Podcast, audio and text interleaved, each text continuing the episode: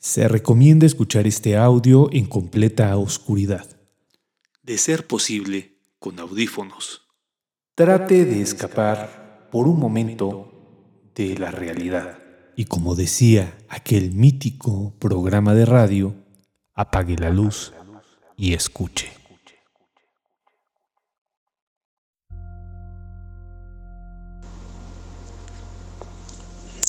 Hace unos años tenía una novia que vivía en Ecatepec y me invitaba los fines de semana para pasarla juntos. yo vivo al sur de la ciudad y para llegar de manera económica pues usaba el metro hasta Ciudad Azteca y ya de ahí tomaba pues otro camión. en ese momento tenía un trabajo de medio tiempo y me dejaba salir tarde y para ir a su casa ya era bastante oscuro.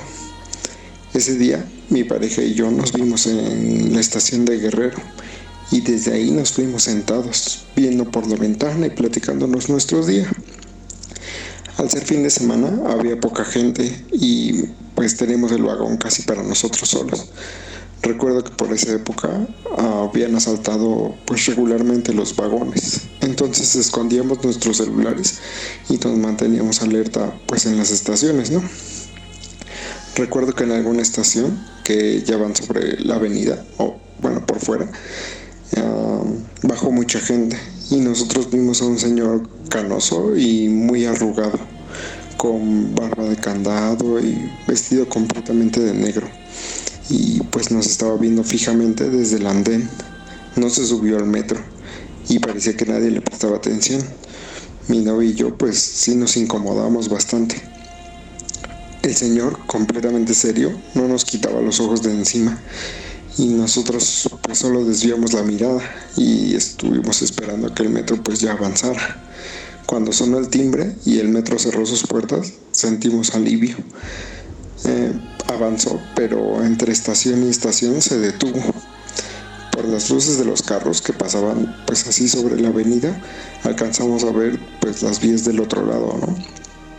Entonces vimos a una sombra que brincaba por la reja y se detuvo en las vías. Pensamos que era, pues era una persona que vivía en el metro, pero cuando se detuvo vimos que traía la misma ropa negra que el señor de la estación. Recuerdo que sentí escalofríos y tomar la mano de mi pareja cuando empezó a recorrer los vagones con la mirada. Ahí yo me di cuenta que estábamos solos en el vagón y las luces empezaron a parpadear. Vimos como el Señor se empezó a acercar a nuestro vagón sin quitarnos los ojos de encima y pues nos paralizamos del miedo. No podíamos correr otro vagón.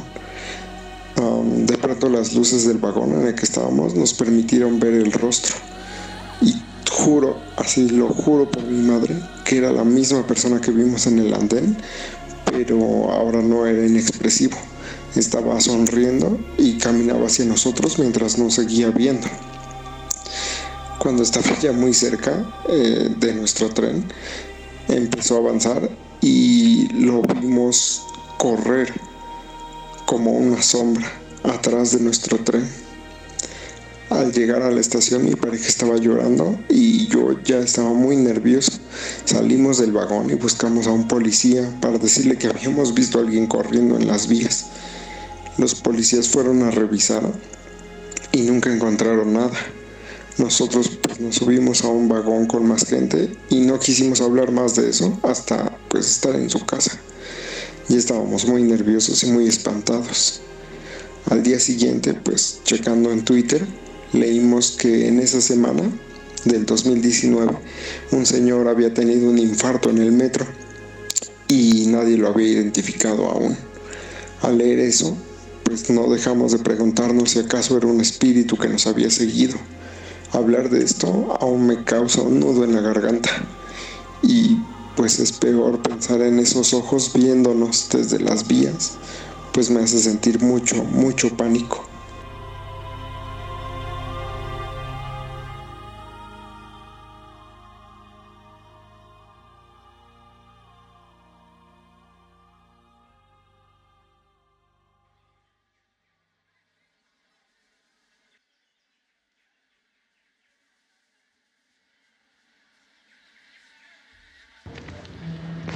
En la noche, regresando de casa de mi abuela, venía con mi mamá y mi hijo, que estaba entonces chiquito, tenía dos años.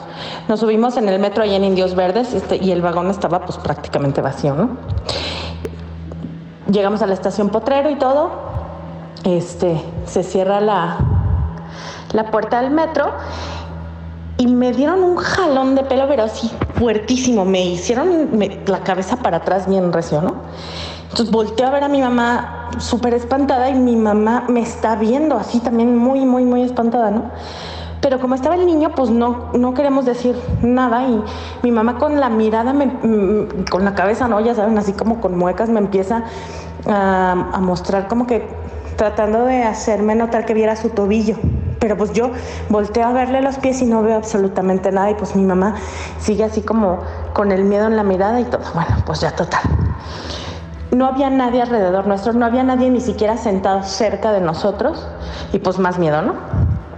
Entonces, este, ella intentaba mover su pie, pues no podía, no lo podía mover y, ya como que empecé a entender que ahí algo estaba raro, ¿no?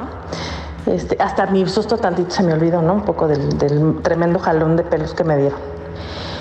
Entonces, bueno, para no asustar al niño no dijimos nada de nada.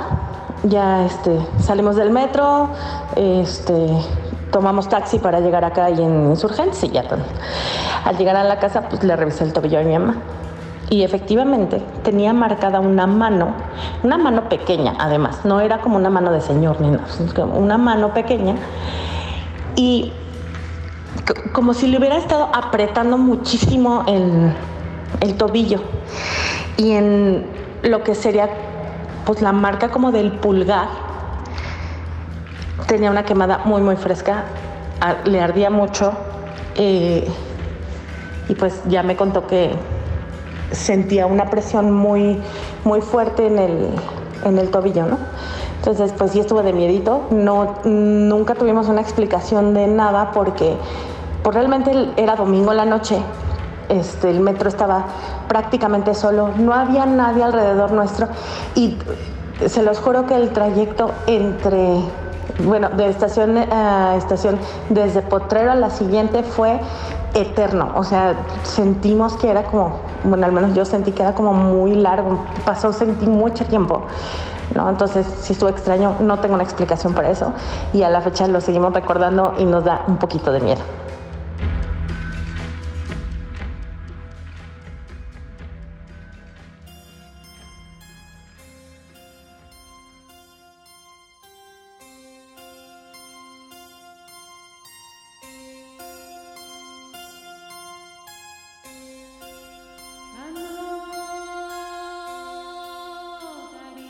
Hola Chuy, muy buenas noches. Bueno, yo tengo una pequeña anécdota que contar. Realmente yo no descarto que sea una cuestión paranormal o, simplemente fue un juego de, mi imaginación, pero pues ahí va.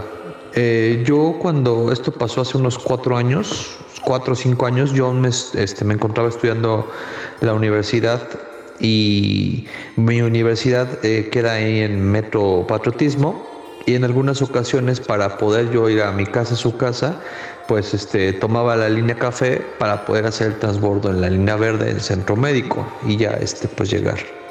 Eh, había un truco que a mí me habían comentado algunos eh, compañeros y compañeras de clase que también tomaban el metro, que si uno se iba en la, en la línea café hasta Tacubaya eh, y te escondías o te hacías güey este, en los vagones del metro, llegando a Tacubaya, que es la última estación, se seguía el metro, se, te esperabas un, uno o dos minutos, cambiaba de línea el metro y se daba la vuelta ese mismo metro para ir a este hasta, Pantitlán. Pero bueno, obviamente yo me bajaría en centro médico. Entonces un día que yo este, venía un poco lastimado de una rodilla, pues decidí aventarme ese truco, eran como las 7, 8 de la noche.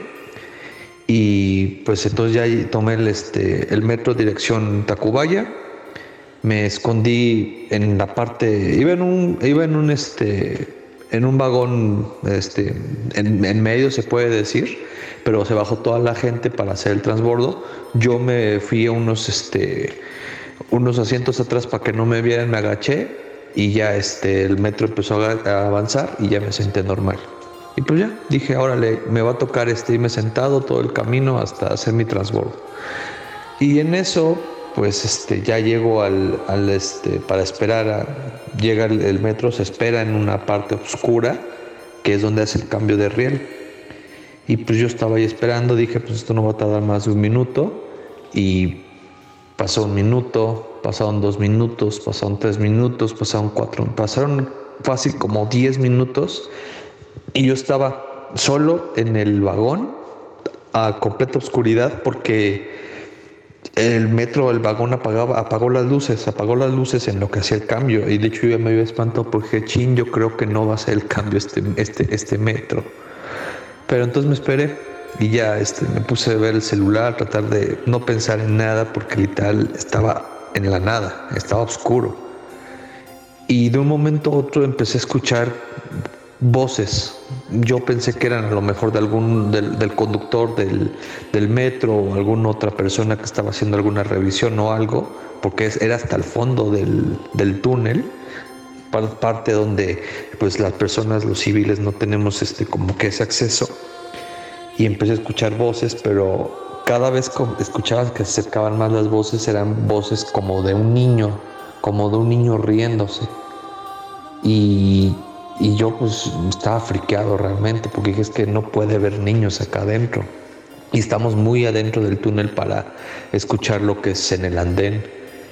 Y llegó un momento en que literalmente yo escuché prácticamente pasar a una persona, un niño riéndose en, la parte de afuera del vagón y yo sentado, pero justamente cuando pasó cerca de donde yo estaba, estaría sentado a la altura, se dejó de escuchar y nada más este, pues no se escuchaba absolutamente nada. Y no, yo, yo ya estaba muy, muy friqueado, no puedo decir que espantado, pero sí muy sacado de onda. Y ya este, de un momento a otro, el, se prendieron las luces del, del metro y empezó a andar y ya fue como que un gran alivio para mí y de repente ya este, vi la luz así que al final del túnel y ya era otra vez este, la estación Tacubaya que ya tomaba la dirección hacia Pantitlán para yo poder bajarme en centro médico. Y bueno, pues esta fue mi anécdota. Tengo muchas otras anécdotas que quisiera compartirte. Tengo incluso algunas, una fotografía que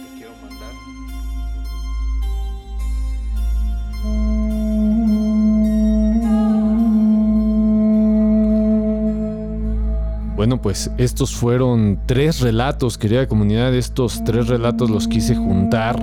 Eh, me gusta la idea de que solamente sea uno por fantasmalogía, pero como tuvimos el especial de metros e hicimos esta dinámica en el sensacional de historia de, pues premiar a las personas que eh, llevaran las mejores historias, pues se me hizo una buena idea, ¿no? Eh, pues sí, juntarlas y platicar un poquito con ellas. La primera, la de Balam, yo creo que es la historia del, de pues sí, un suceso del metro más escalofriante que he escuchado en toda mi vida, porque literalmente es un, pues un fantasma que acecha, ¿no? Un, fantasma que está buscando lastimar. La figura del anciano, este anciano eh, muy similar a una sombra, ¿no? Muy arrugado, nos dice Balam, ¿no? Es una persona muy arrugada que en un primer momento se queda solamente ese acto de presencia frente a él y su novia en ese momento y que eh, ya el solo hecho de permanecer frente a ellos sin subirse al vagón de metro ya cambia completamente la atmósfera, ¿no? Querida comunidad, yo creo que esto es el, detonante para que suceda lo, lo, inexplicable, ¿no? Ya después, bueno, la historia en donde aparece eh, corriendo en las vías, ¿no? Eh, ellos atrapados, si se fijan, todo este ambiente de ser presa, ¿no? Eh, Balam lo, lo, cuenta muy bien, todo el tiempo son una presa de esta pues de esta sombra, de este señor, de esta sombra que cambia su rostro inexpresivo eh, que tenía momentos antes en, frente a ellos, ¿no? antes de subir al, vagón, que se queda ahí parado y no sube al vagón, y después ya cuando aparecen las vías, pues el rostro ya es de una risa macabra. Esta imagen es muy poderosa. Em, no veo nada exagerado cuando Balam dice que la chava, su expareja, o bueno, su pareja en ese momento, según entiendo, eh, rompe en llanto. El pánico ya estaba a tope, ¿no? Cuando nos cuenta esto y, bueno, pues lo que hace más terrorífica todavía la situación es que los persiguieran, ¿no? O que estuvieran las vías corriendo tras ellos. Híjole, o sea, y que tuviera esta forma de sombra, ¿no? Lo cual a, mi mente pues viene pues la idea de rapidez, ¿no? De que se mueve muy rápido y está todo el tiempo acechando. Bueno, yo creo que es uno de los mejores relatos que he escuchado en mi vida, si no es que el mejor relato que he escuchado de fantasmas en el metro. Eh, bueno, pues la estación, si mal no entiendo, es eh, la estación Guerrero, ¿no? Donde sucede esto. Y bueno, pues es un relato formidable. Me gustaría incluso platicar después con él. Igual le he hecho una llamadita para hacer otro material porque la verdad que estuvo increíble su relato. El que queda en segundo lugar es el de nuestra queridísima Bárbara, que nos cuenta pues un, un antiguo relato de ánimas del purgatorio, pero fíjense en dónde, querida comunidad, en la estación verde. Yo creo que una, una de las estaciones que más gente lleva de todo el sistema colectivo metro, ¿no? Él toma el metro en Indios Verdes y eh, junto con su madre y su hijo pequeño, eh, al llegar a Potrero, sienten que hay una presencia que los ataca, pero es un niño, porque primero es el jalón de cabello, ¿no? Que nos cuenta Bárbara, que es el primer momento, y el segundo momento, el dolor que tiene la mamá en el tobillo, ¿no? Este relato yo lo contaba en, los lives, ¿no? Querida comunidad, que bueno, pues la gente que no lo conozca, los hacemos los domingos a las 10 de la noche. Les contaba que esto es un relato de ánimas del purgatorio, un relato que yo denominé cuando estudié las visiones de fantasmas en la época novohispana, eh, yo denominé relatos de alcoba, ¿no? Estos fantasmas de alcoba, ¿no? Que dejan una huella porque no se les cree a las personas que cuentan que se aparecen, ¿no? Entonces el fantasma deja una huella en la piel. Y esto que nos cuenta eh, Bárbara de que quema a el a, su madre, al, tobillo ¿no? de su madre, pues, eh, pues es un relato antiquísimo, así, pero no tiene ni idea de lo antiguo, tiene siglos este relato. Y me gusta mucho, mucho, mucho este relato porque aquí se muestra eh, cómo los cuentos, las historias de fantasmas no tienen tiempo, es decir, eh, a pesar de que los encontramos en otras épocas, se siguen contando porque la oralidad, así es, querida comunidad, eh, tiene esa cualidad, ¿no? De que se reinventa conforme pasa el tiempo. Por eso Carl Jung les encontró estas figuras principales, ¿no? En los sueños y en los cuentos y les llamó arquetipos, porque eh, justo, ¿no? La oralidad tiene esa facultad de reinventarse y de traer estos daimones, estos seres sobrenaturales a cada rato y en diferentes espacios. El último que nos manda em, esta trilogía de relatos de espantos en el metro, eh, bueno, pues es del querido Misael que eh, nos manda pues justo lo que mucha gente hemos hecho, ¿no?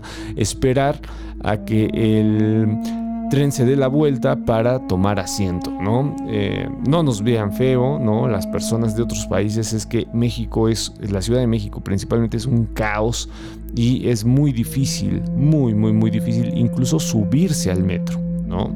Él nos cuenta que es ahí en el metropatriotismo, ¿no? Donde sucede esto, pero que realmente es en el transborde de Tacubaya a Pantitlán, donde se le ocurre hacer esto, ¿no? Y que bueno, pues queda em, prisionero, ¿no? Por unos cuantos instantes, ¿no? Y empieza pues el miedo a subir.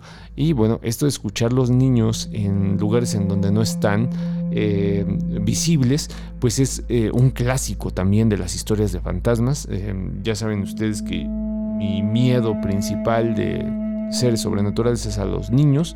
Y bueno, pues esto que cuenta de escuchar solamente las voces es eh, terrible para mí. O sea, imagínense estar encerrado y estar escuchando niños jugando en el vagón cuando tú sabes perfectamente que no hay absolutamente nadie dentro de todo el metro, porque eso es lo interesante del relato de Misael, ¿no? Nos está contando que a él se le ocurre la fabulosa idea de saltarse, ¿no? Esta situación de estarse formado, ¿no? Para, para el transborde y ya irse sentado. Entonces, pues sabe que está solo y sabe que es imposible que esas risas pues vengan de alguien eh, vivo, ¿no? Entonces, estos tres relatos me gustaron muchísimo, querida comunidad, y por eso los junté. Yo agradezco enormemente a toda la gente que nos mandó los, los audios, los textos, eh, también unos textos formidables que estamos eh, recopilando y que bueno, pues ya en breve les daré a conocer la forma en la que van a poder acceder a ellos, espero que de forma 100% eh, gratuita. Eh, bueno, estoy haciendo todo lo posible para que sea de esa manera y que bueno, pues la misma comunidad pueda leerse, leer sus trabajos y, bueno, sus historias, que es lo que es eh, nuestro objetivo principal en el sensacional historia mexicana, ¿no? recopilar estos estas historias, estas narraciones, estas vivencias y bueno, pues que ustedes puedan ir a ellas y bueno, pues leerse, ¿no? Ver que no están solos en este mundo daimónico que niegan a cada momento por la idea de que pues solamente se puede creer en lo que se puede eh, eh, llevar a la razón. Entonces, bueno, pues querida comunidad, yo les agradezco muchísimo, espero que les haya gustado este pues sí, este especial de relatos de fantasmas en el metro. Recuerden, querida comunidad, que bueno, pues yo estoy abierto, ¿no? A que pues eh, nos lleguen más y más relatos y que los hagamos podcast. Recuerden que, bueno, ustedes tienen una historia y quieren que la analice, la pueden mandar en audio de WhatsApp al 55 74 67 36 43. Y bueno, pues ahí la escucharé y seguramente la analizaré. También les recuerdo que los domingos a las 10 de la noche vamos a estar eh, analizando algún tema en vivo. Entonces, bueno, pues ahí es cuando la comunidad toma micrófono, leemos los comentarios y bueno, pues ahí interactuamos con los temas que se ven en ese momento. Yo soy Chuy Campos, me pueden buscar en Twitter como arroba chuy-campos y bueno, pues les agradezco muchísimo su atención y nos estamos escuchando el domingo eh, en vivo y bueno, pues el próximo viernes en otra fantasmalogía. Tengan una excelente noche y nos estamos viendo pronto.